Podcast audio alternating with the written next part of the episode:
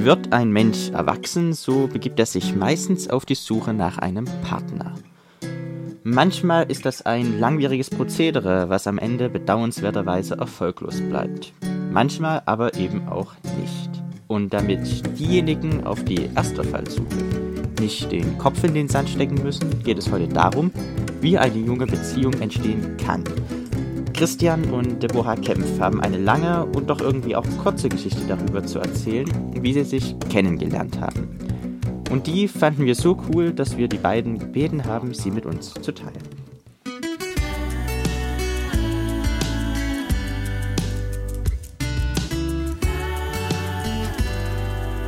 Schön, dass ihr wieder mit dabei seid bei einer neuen Folge von unserem Podcast Kreuzverhör mit Johann.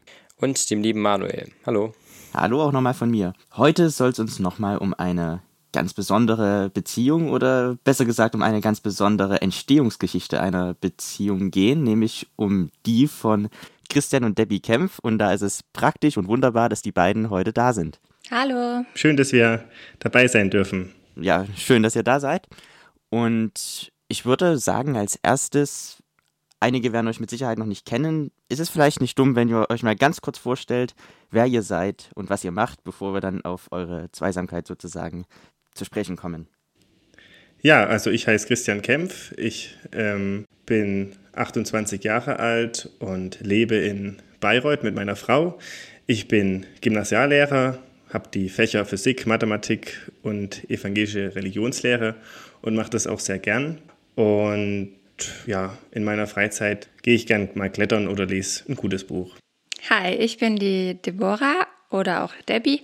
Ich bin 26 Jahre alt, wohne natürlich auch in Bayreuth, habe einen kleinen Sohn und ähm, bin derzeit auch schwanger, also in Elternzeit wegen meinem Sohn, aber von Beruf her bin ich Sozialpädagogin.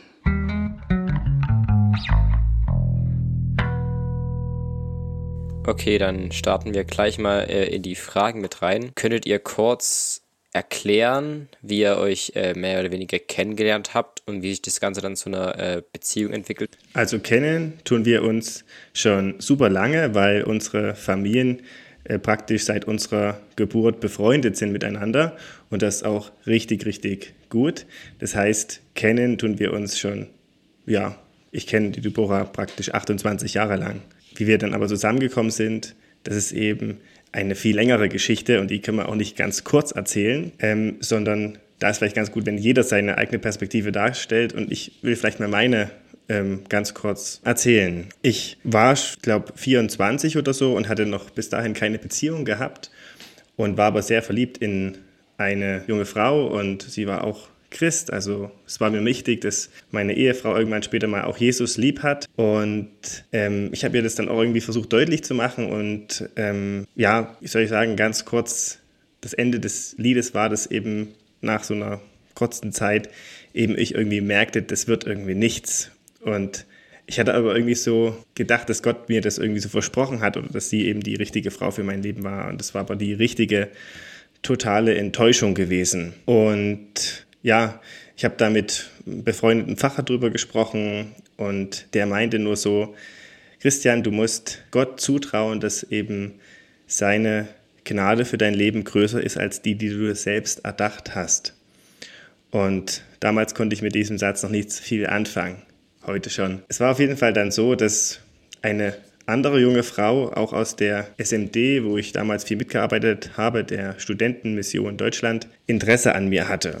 Und ich fand sie nett, ich fand, sie war auch hübsch, sie hatte Jesus lieb gehabt, sie war sehr klug und hatte eigentlich alle guten Eigenschaften und war interessiert an, an mir. Und ich dachte mir, okay, vielleicht ist es der Weg, den Gott mit mir gehen will. Die habe sie dann eben kennengelernt, also so freundschaftlich. Aus meinem Verstand her konnte ich irgendwie sagen, ja, das würde schon passen. Aber irgendwie mein Herz hat irgendwie nicht so mitgespielt. Und ich war irgendwie trotzdem noch so enttäuscht und noch so unzufrieden. Und ich wusste einfach nicht, wie ich, also ob ich da jetzt zusagen soll, ob das eben die, in diese Richtung gehen soll, die Beziehung oder nicht. Habe dann ganz lange einfach darum gebeten und mit Gott gerungen. Und das war fast über einen Monat und habe aber irgendwie keine Antwort bekommen zunächst. Die Antwort war dann eigentlich relativ schnell, die Gott oder ganz kurz, die Gott mir gegeben hat. Aber ich glaube, da wäre es ganz gut, wenn du, Deborah, mal was dazu erzählen würdest vorher. Ja, genau. Also bei mir war es so, dass ich zwischenzeitlich, so als junges Teenie-Girl, schon auch ab und an mal in, auf, ein Auge auf den Christian geworfen hatte. Ich meine, unsere Familien waren so eng miteinander befreundet, ähm, ja, dass man viel Zeit miteinander verbracht hat und ich mir schon gedacht habe, boah, äh, der Christian ist echt ein toller Mann. Aber der Christian hat nie irgendwas davon verstanden oder gecheckt, was ich da für Gefühle hatte und da ist nie etwas draus geworden. Also habe ich dann auch irgendwann gemerkt, ja, das ist nicht das Richtige. Und ich muss halt auch selber weiterschauen, Gott vertrauen, dass da ja er noch den Mann für mich hat. Und so würde ich jetzt mal sagen, vergingen die Jahre.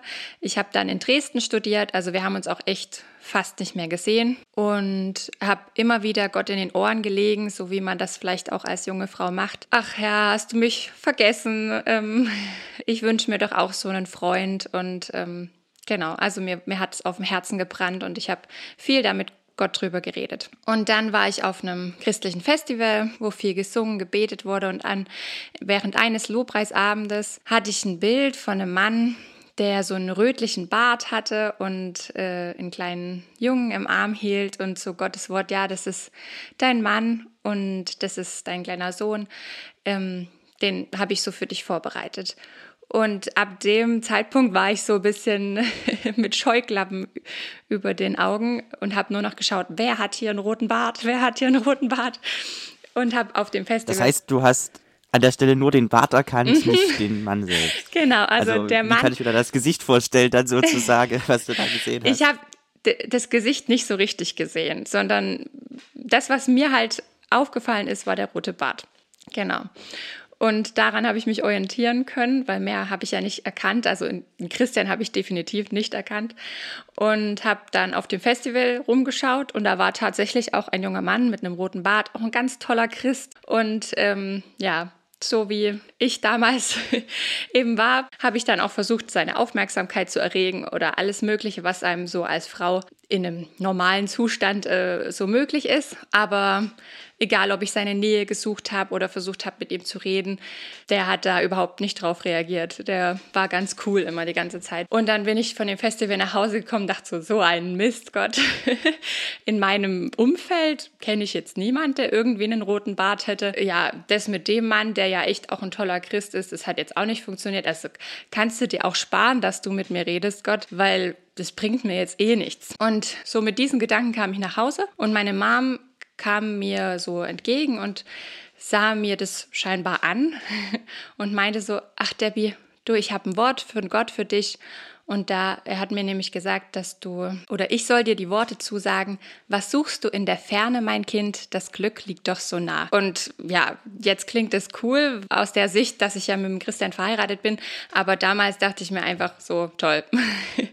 Gott, äh, ich verstehe gerade überhaupt nicht mehr, was du mir sagen willst. In meiner näheren Umgebung habe ich niemanden gefunden, der irgendwie zu mir passen könnte. Und ja, also da brauche ich deine Worte jetzt auch nicht wirklich, weil ich, ich verstehe dich eh nicht gerade oder ähm, ja, vielleicht bin ich da nicht mit dir auf einer Wellenlänge, Gott, oder also ich war ziemlich verzweifelt, Ende vom Lied so. Hab dann doch irgendwann wieder auch Frieden mit Gott darüber schließen gekonnt. Die Monate sind so ins Land gegangen, also das war so im Frühjahr dieses Jahres, wo wir zusammengekommen sind. Und dann kam so der Sommer und ich habe einen wunderschönen Sommer gehabt mit ganz viel Bibellesen, mit ganz viel Gesprächen mit Gott über dieses Thema, aber auch über ganz viele andere Themen und war dann mit meinen Eltern eine Woche in ähm, Kroatien und das war so schön. Ich hatte wirklich ganz, ganz viele Zeiten, wo ich da auf einer Decke liegen konnte und einfach mit Gott reden konnte oder Bibel lesen konnte und war am Ende dieser Woche so erfüllt und so voller Freude und konnte so sagen, ach ja, ich danke dir so für deine Gegenwart und für deine ja, Nähe in meinem Leben und bin mir jetzt sicher, dass ich eigentlich keinen Mann brauche. Ich habe ja dich, Gott, und das ist alles, was ich brauche in meinem Leben. Genau, und mit dieser Erfüllung bin, sind wir dann als ganze Familie in den Urlaub mit Camps gestartet. Also meine Familie fährt sehr häufig mit Christians Familie in Urlaub und so auch da in diesem Sommer wieder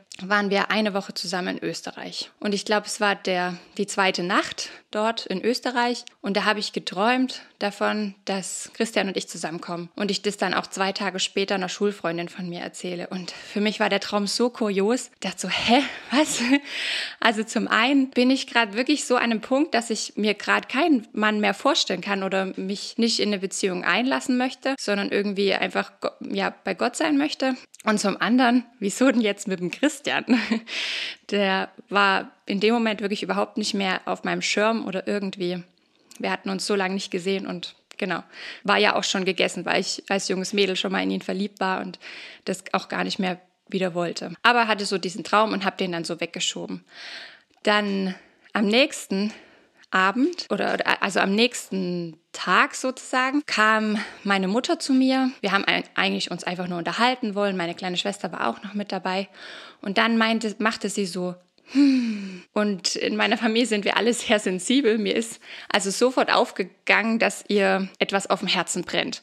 Und habe ich so gefragt, Mutti, was ist denn? Und die so, nee, nee, nee, nee, nee. Also ich habe mit Gott ausgemacht, dass ich davon nichts erzähle. Ich will hier nicht irgendwie was steuern oder lostreten. Und dann fiel mir der Traum wieder ein, den ich schon wirklich verdrängt hatte, mein Traum, dass ich mit dem Christian zusammenkomme. Und dann sagte ich, Mama, hast du geträumt, dass ich mit dem Christian zusammenkomme? Einfach so aus einem Moment. Ich habe jetzt keine Ahnung mehr, warum ich das damals gefragt habe. Und sie schaute mich total verdutzt und verdattert an äh, und sagte dann so, äh, wie kommst du darauf?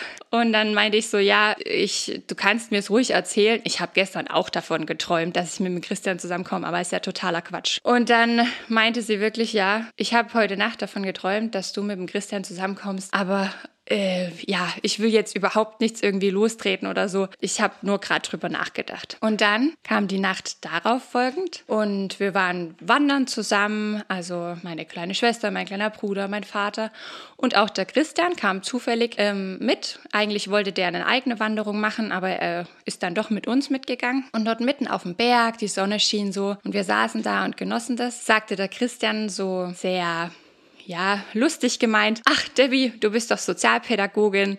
Ich habe heute Nacht was geträumt, das ist so lustig, das muss ich dir mal erzählen. Und dann schaute ich ihn schon so an, weil ich dachte so, okay, von Träumen habe ich irgendwie gerade ein bisschen genug, aber erzähl. Und dann erzählte er einen Traum, den ihr jetzt vielleicht nicht leicht deuten könnt, aber für mich war der sehr offensichtlich, weil, ähm, das nur kurz als Erklärung, ich habe schon als junges Mädchen gerne Geschichten geschrieben und immer wenn ich in der Geschichte mich habe mit einfließen lassen, dann habe ich mich Feuerfalke genannt oder Falke. Und ähm, also war der Falke, der Vogel, war für mich sowas, was für mich spricht. Christian, willst du den Traum selber erzählen? Ja, gerne.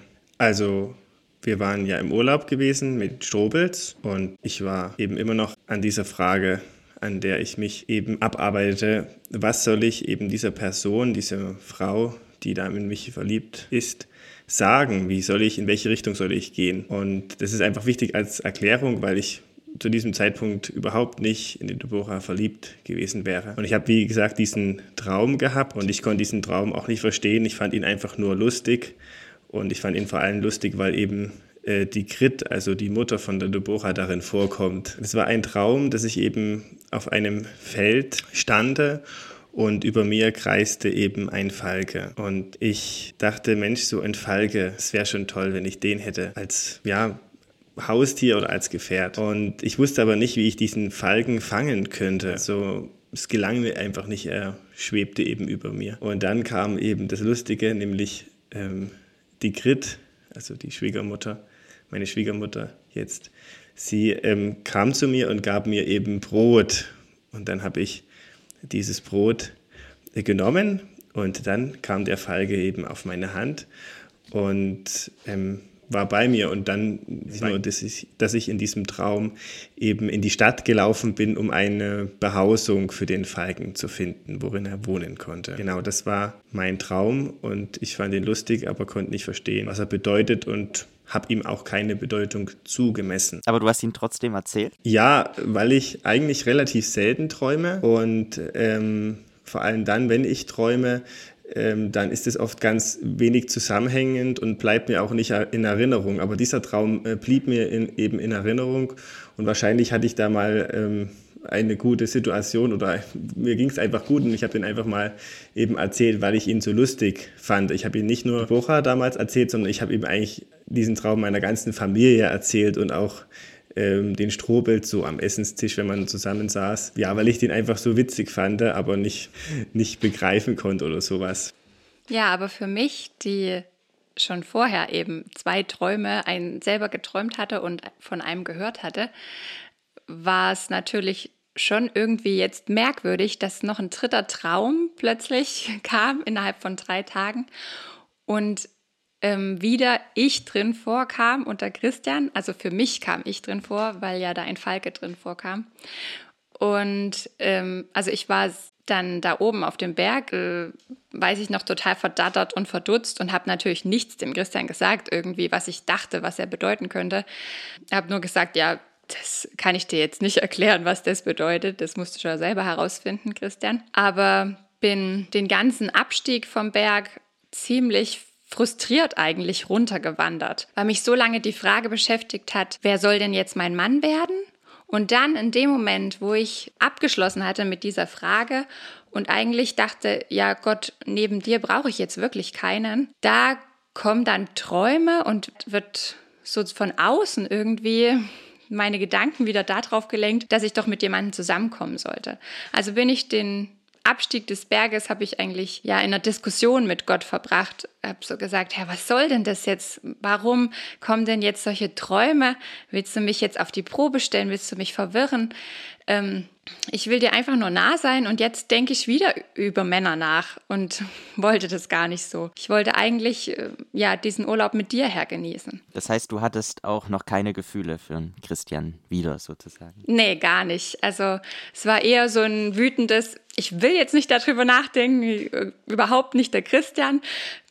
Ich hatte ja auch mir so selber gesagt, in Christian brauchst du dich nicht mehr verlieben, der ist ja auch nicht der Richtige, weil das, das war schon abgehakt für mich, der Christian. Kam dann unten so an. Wie gesagt, meine Eltern, äh, meine Familie ist sehr sensibel und ähm, wir reden auch über vieles, vielleicht auch manchmal über zu vieles miteinander. Und meine Eltern merkten schon, dass ich sehr frustriert bin und fragten so nach, was ist denn los, Debbie? Und dann weil ich sowieso schon mit meiner Mutti über den Traum geredet hatte, habe ich ihr halt gesagt, ja, der Christian hatte jetzt auch noch einen Traum, toll. Und dann fragte mein Vater so nachher, was ist denn aber, wenn es von Gott ist? Was ist denn, wenn Gott dich darauf hinweisen will? Dann musst du auch zulassen, dass er dich da weiterleitet. Ja, das war für mich so ein Moment, okay, lasse ich mich jetzt darauf ein, auf irgendwas, was ich wie ich schon gesagt, schon abgeschlossen hatte. Also Gefühle für einen Christian will ich eigentlich nicht mehr haben, was auch total utopisch für mich scheint. Lasse ich mich darauf ein, habe dann damit gerungen und mich dann entschieden, okay, Herr, wenn das wirklich dein Wille ist, dann mache ich das daran fest, dass du mir auch wieder Gefühle für einen Christian schenkst. Also wenn das dein Wille her ist, Herr, dann muss ich mich auch wieder Hals über Kopf in Christian verlieben. Und damit ging der Urlaub so zu Ende. Und ja, wir sind nun verheiratet. Also nach und nach kamen dann auch immer mehr die Gefühle bei mir wieder. Problem war nur, ich war wieder in Dresden und Christian war wieder in Bayreuth. Das heißt, wir haben uns einfach überhaupt nicht mehr gesehen. Ich war in Dresden verliebt. Derjenige, in den ich verliebt war, wusste nichts davon. Ähm, ja, hat noch nie irgendwie was für mich empfunden. Ja, war auch meilenweit weg. Also ich dachte mir eigentlich eher so, Herr, was ist das für eine komische Situation jetzt hier? Ähm, warum hast du das zugelassen? Gab es auch Zweifel? Eigentlich nur. also eigentlich war es die ganze Zeit her, äh, Herr, auf was habe ich mich hier eingelassen oder habe ich mich ja selbst betrogen? Waren das, waren das gar nicht deine Träume? Ne?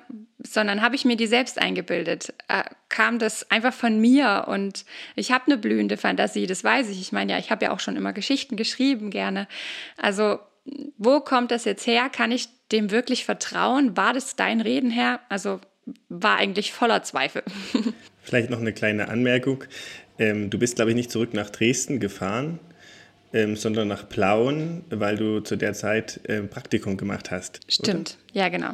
Ja. genau. Aber du warst in Bayreuth, genau. Also wir haben uns definitiv nicht gesehen. Genau. Genau. Mhm. Und ähm, also ich war auch nicht verliebt in Deborah, sondern wir haben uns dann nach dem Urlaub wahrscheinlich einen Monat lang nicht mehr gesehen. Und ich war immer noch mit dieser gleichen Frage von vorher beschäftigt, eben was sage ich dieser ähm, Person, die in mich verliebt ist. Und ich hatte mir dann einen sogenannten Stichtag gesetzt, bis zu dem Zeitpunkt ich eben eine Entscheidung treffen ähm, wollte. ich wusste nicht, was ich sagen soll, weil auf der einen Seite ähm, könnte das ja der Weg sein, den eben Gott mit dir gehen will und du bist einfach manchmal nur zu ängstlich, um ihn zu gehen oder zu mutlos. Auf der einen, anderen Seite war irgendwie mein Herz konnte irgendwie nicht so richtig mit und deswegen wusste ich wirklich nicht, was ich sagen soll. Ähm, ich wusste nur, dass ich was oder dass ich eine Entscheidung treffen muss, weil ich meine, die andere Person will ja auch irgendwie mal ein klares Ja oder Nein haben, muss auch irgendwie weitergehen. Und dann hatte ich zumindest einen Telefonattermin ausgemacht mit ihr und ähm, wusste aber noch nicht, was ich eben sagen soll. Und dieser Tag kam näher, also es war Freitag und ich ähm, wusste, Samstag telefoniere ich und ich wusste aber nicht, was ich sagen soll. Und ich weiß, dass ich an diesem Morgen auch einen Tagebucheintrag verfasste und der ähm, ist eigentlich ziemlich enttäuscht darüber, weil ähm, er davon spricht, dass er e dass eben ich Gott die ganze Zeit ähm, darum gebeten habe. Ich habe ich habe das jetzt auch sehr kurz gefasst, aber ich habe nicht einfach wahllos, bin nicht wahllos damit umgegangen, sondern ich habe mit vielen Leuten darüber gesprochen, mit, wie gesagt, mit einem befreundeten Pfarrer. Ich habe mit meinem Vater sogar darüber gesprochen, was, was ich tun soll in diese Richtung. Ich habe gebetet mit den beiden, ich habe mit meinem Bruder gebetet darüber und ich hatte aber keine Klarheit in meinem Inneren. Und ähm, ich weiß dann noch, wie ich eben das alles so zusammenfasse in diesem Tagebucheintrag und schreibe ähm, unten drunter, genug jetzt, es, es macht einfach keinen Sinn, länger darüber nachzudenken oder es irgendwie hinzubringen, es gibt darauf keine Antwort. Und ähm, das ist eben das, was eben dann an diesem Tag so eigentlich mein Fazit war. Und es ist ganz äh, spannend, weil ich abends ins Bett gehe und ähm, vor dem Einschlafen gehen mir auf einmal ganz viele Gedanken durch den Kopf. Ähm, ich werde erinnert an die Deborah und ich werde erinnert daran, wie sie so ist. Also an Situationen aus dem Urlaub oder auch an Freizeiten, wo wir gemeinsam waren, also beispielsweise in Schilbach und miteinander gesegnet haben. Und dann ging mir so durch den Kopf, wie sie eigentlich so ist von ihrem Charakter und dass sie eigentlich so eine wundervolle Frau ist, ähm, so unglaublich gut zu mir passen würde, ähm, wie schön sie auch aussieht und wie sehr sie mir gefällt. Dann ging mir noch durch den Kopf, dass irgendwie meine Mutter und ihre Mutter dafür gebetet hätten, dass wir doch ähm, zusammenkommen oder ein Ehepaar werden. So ein ganz irrationaler Gedanke, wie auch die anderen. Und an diesem Abend war es nur so, dass ich irgendwie auf einmal ganz aufgewühlt war in meinem Inneren. Ich konnte da nicht einschlafen. Ich, es war wirklich wie wenn man sich jetzt verliebt hat, glaube ich. Also im Nachhinein kann ich das so ähm, sagen. Ich war von jetzt auf dann eben in sie verliebt. Am nächsten Morgen, als ich das so reflektiere, denke ich mir, was, dieses Gefühl ist ja auch nicht irgendwie weggegangen. Da habe ich dann erst realisiert, dass das vielleicht Reden Gottes war und dass das die Antwort auf all meine Gebete war. Ähm, dass Gott mir das irgendwie gezeigt hat, dass er eben mein Herz auf einmal eben in die Richtung gelenkt hat zu ihr, aber auch mein Verstand, weil früher bin ich immer oft mit meinem Verstand an diese herangegangen, aber auch mit meinem Herzen, aber irgendwie hat es nie zusammengepasst. Ähm, und irgendwie hatte der Verstand auch gewusst, hey, vertraue meinen Eltern und ich weiß irgendwie, wenn sie für etwas beten, Gott um was bitten, dann ist das irgendwie, was wäre das was, wäre das wahrscheinlich das Richtige. Aber ich hatte auch im Verstand irgendwie gewusst, dass sie, wie sie eben ist, super zu mir passen würde weil sie so anders ist. Ja, also das, was heute manchmal herausfordernd ist, dass wir so unterschiedlich vom Charakter sind, das war mir damals ganz bewusst als eben das, was ich als Ergänzung auch brauche. Äh, eben jemanden, der nicht immer alles analytisch ähm, versucht zu durchdenken, sondern jemand, der spontan an die Sachen rangeht. Genau, und dann hatte ich irgendwie so gedacht, das könnte Reden Gottes sein und war auch also ganz voller Freude. Genau, und dann kam eben der Abend, wo ich eben mit dieser anderen Frau ausgemacht hatte zu telefonieren. Und ich muss ehrlich zugeben, ich rufe an und dann habe ich gesagt, ich muss noch mal ganz kurz äh, einfach noch mal pullern, äh, wie ihr gesagt. Äh, und ich bin auf Toilette und dann ging mir noch mal so ein bisschen die Angst durch den Kopf, weil ich dachte mir, was soll ich denn da jetzt sagen? Ich meine, wir hatten ja auch jetzt über einen längeren Zeitraum schon eine Freundschaft gewesen und wenn ich ihr jetzt irgendwie sage, ja, das ist irgendwie doch nichts, dann ist das irgendwie jetzt auch erstmal, also dann ist es jetzt auch abgeschlossen, dann hat man keine Möglichkeit, mal wieder zurückzugehen. Und dann war, ist mir auch so, sind mir so Zweifel durch den Kopf gegangen, dachte ich, hä, du hast einfach so einen irrationalen Gedanken gehabt. Du hattest irgendwie gestern, hast du einfach nur so ein Gefühl gehabt, dass du eben auf einmal in jemanden verliebt bist, die, den du vorher nicht gesehen hast, ähm, wo du auch gar nicht weißt, wie der gerade denkt, was der gerade fühlt, ob der vielleicht sogar in einer Beziehung ist oder so. Ja, das heißt, da hatte ich schon irgendwie Zweifel, deswegen dachte ich, ich muss erst nochmal irgendwie auf Toilette und nochmal das für mich klären. Und dann dachte ich mir aber, auch wenn ich jetzt nicht nach den, all den Gebeten, dem Reden Gottes, so wie ich es verstanden hatte und wie ich es nur begreifen konnte, wenn ich nicht dem einfach folge und auch in diese Richtung gehe, also, also auch den Schritt mache, der eben notwendig ist, einmal zu sagen, nee, eigentlich bin ich nicht in dich verliebt, ne, zu dieser Frau und auch irgendwie versuchen, mit Deborah Kontakt aufzunehmen, dann werde ich nie erfahren, ob Gott wirklich geredet hat. Und das war letztlich dann auch das Argument, was mir geholfen hat, da die Entscheidung zu treffen und das dann entsprechend dann ihr dann auch so zu sagen, dass ich eben nicht verliebt bin und dass ich da nicht denke, dass das eben das irgendwie aus dieser Freundschaft eine Liebe werden könnte oder sowas. Genau, und dann habe ich relativ schnell auch gewusst, was ich machen will und habe eben Deborah einen Brief geschrieben. Einen ja, Liebesbrief, einfach so aus heiterem Himmel heraus. Ja, und bei mir war es so, dass ich zu den anfänglichen Zweifeln so, ähm, habe ich vielleicht Gott falsch verstanden, jetzt auch noch größere Zweifel entwickelt hatten. Also das war über einen Monat, dann Zeit vergangen, dass ich den Christian wirklich gar nicht mehr gesehen hatte.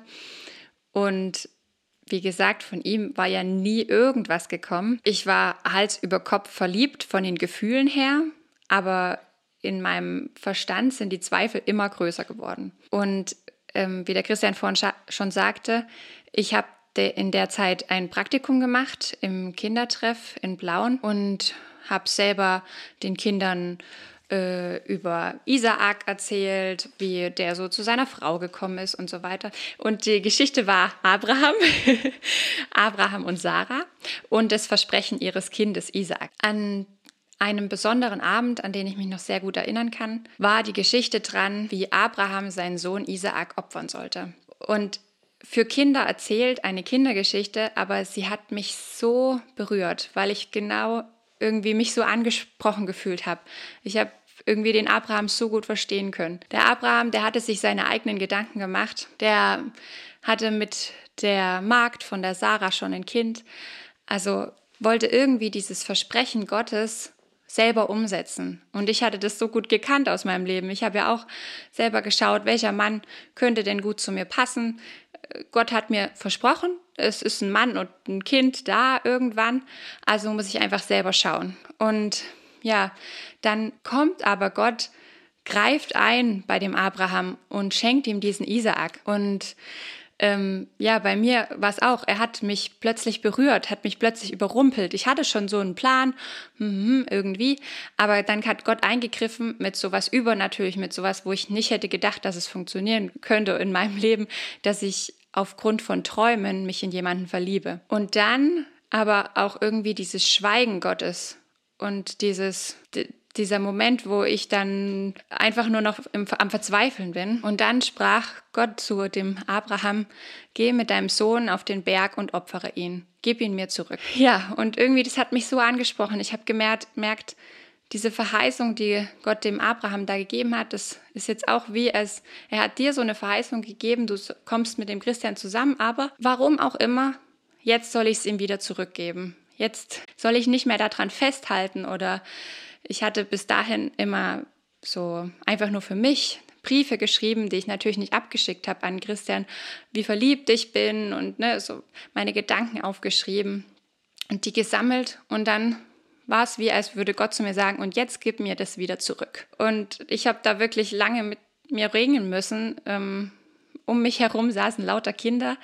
Die Andacht hat damals jemand anders gehalten in dem Moment. Und ähm, ja, mir flossen die Tränen runter, weil ich spürte, Gott will, dass ich jetzt all das, äh, die Gedanken, die ich mir schon gemacht habe über, wie wäre das mit dem Christian zusammen zu sein und so, dass ich das wieder zurückgebe in seine Hand und ja, nicht mehr irgendwie daran festhalte, die Briefe aufhöre zu schreiben, einfach das Ganze stoppe. Und es erschien mir so als so eine Sinnlosigkeit. Gott, warum? Du hättest es doch auch einfach lassen können. Ich konnte den Abraham so gut verstehen. Der hat ein Kind gekriegt, äh, wo er nicht das für möglich gehalten hat. Und dann nimmt Gott es ihm wieder weg. Wie grausam, wie gemein.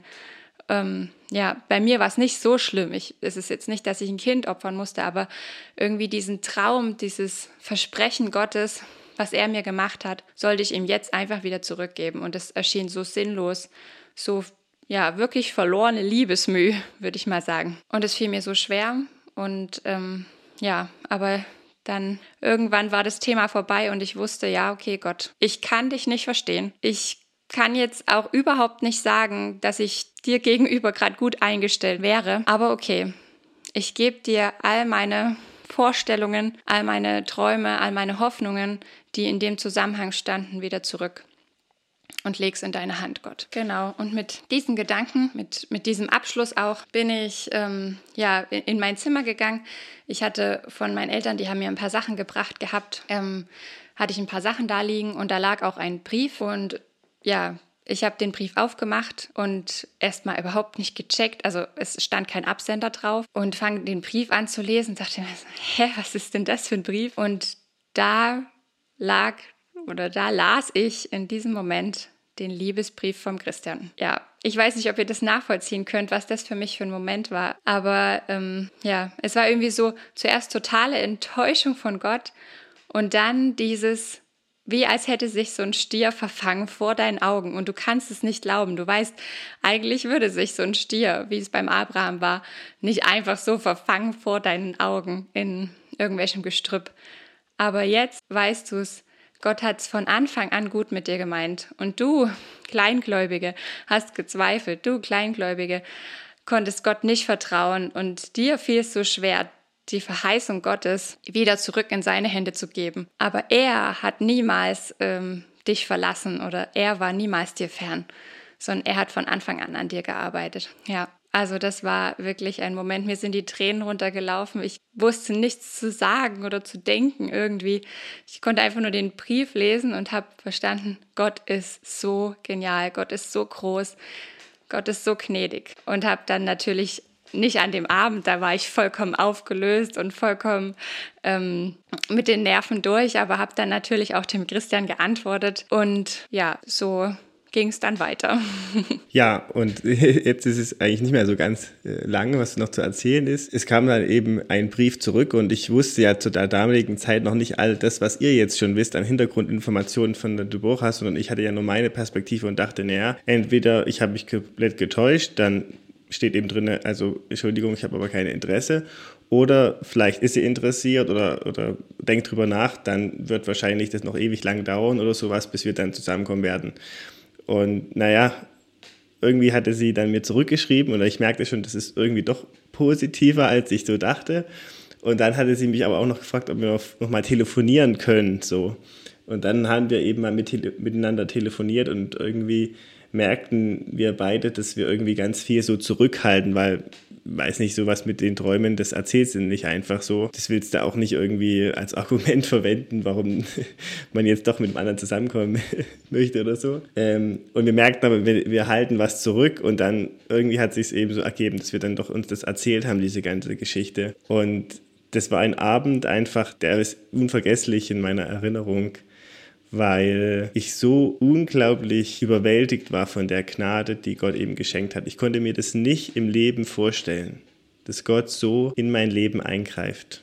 Ich hatte das, ich hatte zwar darum gebeten, aber mein Glaube war wirklich nur ein mini kleiner Strohhalm gewesen. Ähm, man hatte vielleicht darüber gelesen gehabt, aber ich hatte mir nicht vorgestellt können, dass Gott wirklich so redet durch Träume, durch Gedanken, durch ganz absurde Sachen. Und ähm, ja, deswegen ähm, war das für uns einer relativ schnell auch klar, ähm, dass wir zusammen sein wollen. Wir haben jetzt da nicht lange irgendwie rumgefackelt, sondern wir hatten dann eben an diesem Abend noch beschlossen, dass wir ab sofort ein Paar sind. Genau, und so ist eigentlich relativ kurz ähm, die Geschichte, ähm, wie wir zusammengekommen sind. Und für mich hat sich das wirklich bewahrheitet, dass Gottes Gnade viel größer ist als die, die man sich selbst so erdenken kann und die man eben so in Gedanken nachzeichnen kann. Gott hat viel größere und viel höhere Wege als die, die unsrigen, genau. Wie ging es denn dann weiter für euch? Also vor allem gefragt, wie habt ihr beispielsweise Probleme wie den räumlichen Unterschied zwischen dir und Debbie überwunden?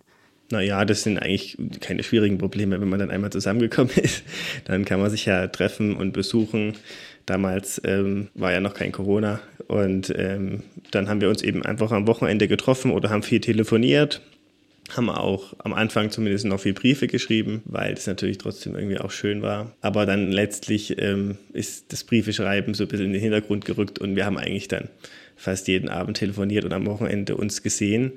Ja, und irgendwann war mir dann auch relativ schnell klar gewesen, dass ich eben sie heiraten will und ähm, dass es eben die Frau für mein Leben ist. Und ähm, weil ich da aber auch unsicher war, wie schnell das eben gehen sollte, habe ich ähm, das gemacht, was viele früher gemacht haben, eben die Eltern von ihr gefragt.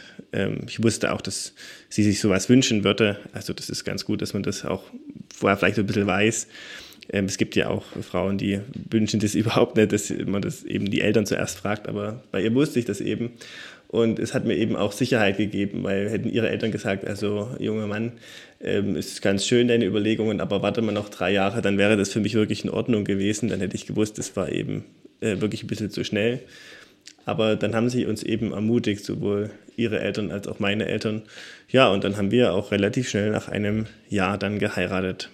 Nach einem Dreivierteljahr haben wir geheiratet.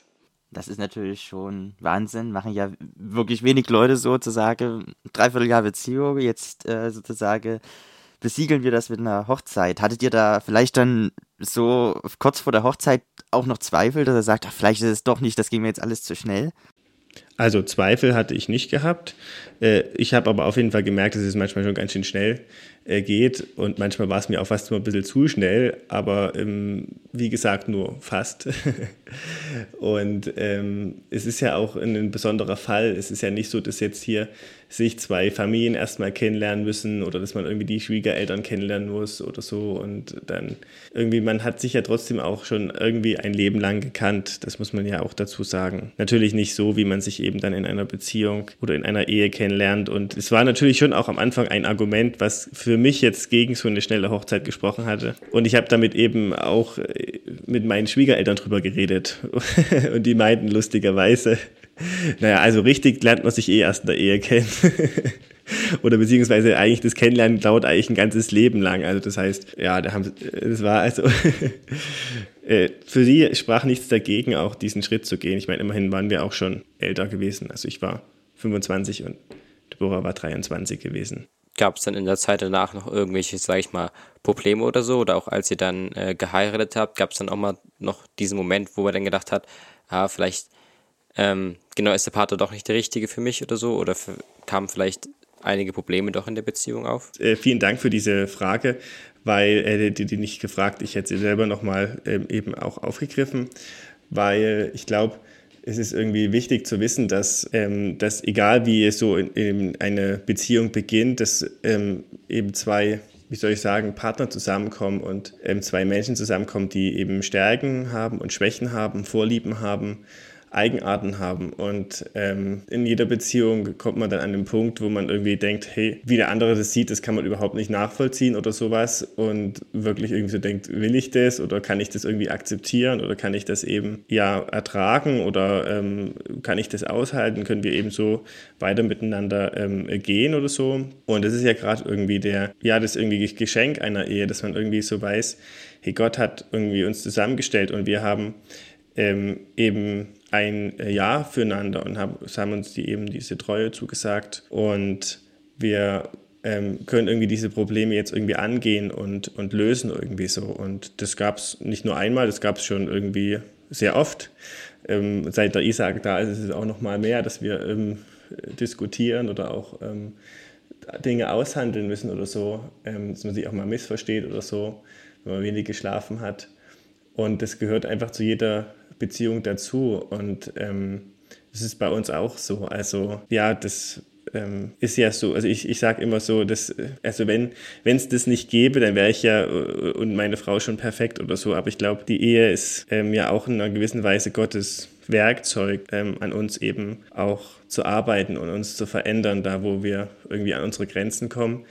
Da merken wir, wie wir eben in unserem alten Menschen stecken so und wo wir dann auch, ja, wo wir dann auch beten und Gott bitten, dass er eben uns hilft oder dass er den anderen segnet, dass er ähm, Verständnis schenkt, dass er auch neue Liebe schenkt. Ne? Also äh, Liebe ist ähm, auf der einen Seite eine Entscheidung, auf der anderen Seite aber auch ein Gefühl und Gefühle können schnell kommen, können auch mal wieder gehen und ähm, Gott kann aber auch Gefühle einfach wieder neu schenken. Wenn wir eben uns mal gestritten haben oder so, so beten wir dann auch für den anderen ähm, und dann müssen wir auch drüber reden und ähm, die Sachen klären oder so. Also das kommt genauso auch vor wie in jeder anderen Beziehung. Und ich denke, es ist wichtig, wenn man eben noch keine Beziehung hat oder sich das wünscht, dass man nicht diese Vorstellung hat, äh, man muss nur eben äh, die richtige Geschichte am Anfang haben und dann wird es nie Probleme geben oder so, sondern ich denke, in jeder Beziehung gibt es, jeder Ehe gibt es eben auch unterschiedliche Meinungen. Und ja, an, an denen darf man eben zusammen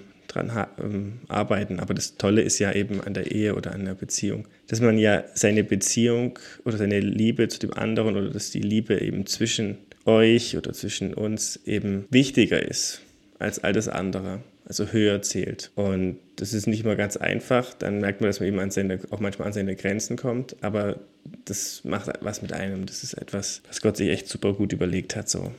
Wie konkret tut ihr denn ähm, eine Beziehung mit Gott leben? Also wie integriert ihr Gott denn in eure Beziehung?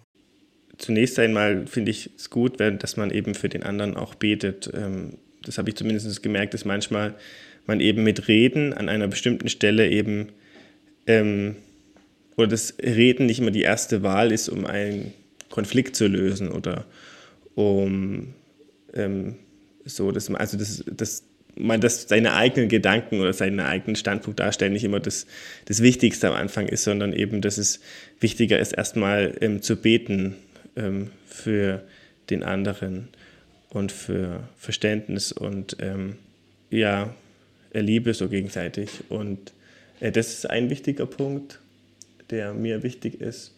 Oder dass man einfach auch gemeinsam für Dinge betet. Also wir machen das eigentlich oft so, dass man eben abends vor dem Schlafengehen nochmal den Tag einfach so Revue passieren lässt und aber auch Gott einfach dankt und einfach auch das hinlegt, was so war. Oder dass man auch ähm, gemeinsam in der Corona-Zeit haben wir das jetzt als ganz stark gefunden, äh, empfunden, ähm, ja auch Gottesdienst feiert, ähm, zusammen betet, singt, Lobpreis auch macht. Oder ähm, ja, Bibellesen haben wir, machen wir auch manchmal zusammen, ähm, aber eigentlich hat jeder so seinen eigenen Bibelleseplan. Aber wir tauschen uns dann eigentlich oft darüber auch aus. So.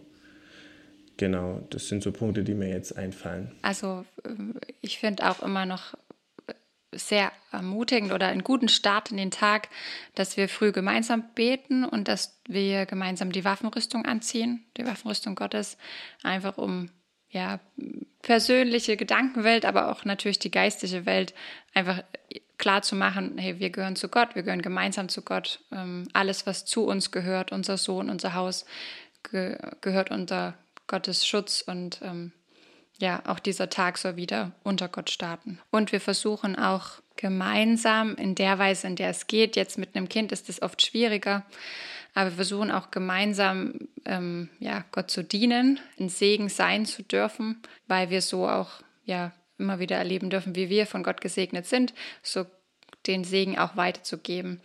Genau, manchmal ist es jetzt schwierig, also jetzt ist es doch häufig so, dass wir alleine in, zu Gottesdiensten gehen, wo wir mitarbeiten oder so. Aber wenn es funktioniert, dann versuchen wir das sehr gerne gemeinsam zu machen oder zumindest uns in der Vorbereitung oder irgendwas zu unterstützen. Danke soweit schon mal, dass ihr diese super spannende und ermutigende Geschichte mit uns geteilt habt. Bevor wir jetzt gleich zum Schluss kommen, ist noch die Frage, ob ihr einen Tipp der Woche für uns habt. Also ich habe einen äh, interessanten Buchtipp. Ich weiß nicht, ob der schon mal genannt worden ist. Ähm, einer meiner Lieblingsautoren ist C.S. Lewis, der Autor der Narnia-Bücher und auch einiger anderer fantasievollen ähm, Romanen. Und er hat aber auch ganz spannende ähm, Bücher geschrieben, die eben sich mit dem christlichen Glauben auseinandersetzen und vor allem äh, eben ihn auch erklären oder auch verteidigen ähm, und hat sehr gute Argumente ähm, für viele Sachen gefunden. Und da gibt es ein Buch, das heißt eben Pardon, ich bin Christ. Und es wurde schon mittlerweile ganz oft neu aufgelegt. Und ähm, das ist wirklich eine, eine sehr gute Buchempfehlung, um sich intensiver mit dem christlichen Glauben auseinanderzusetzen.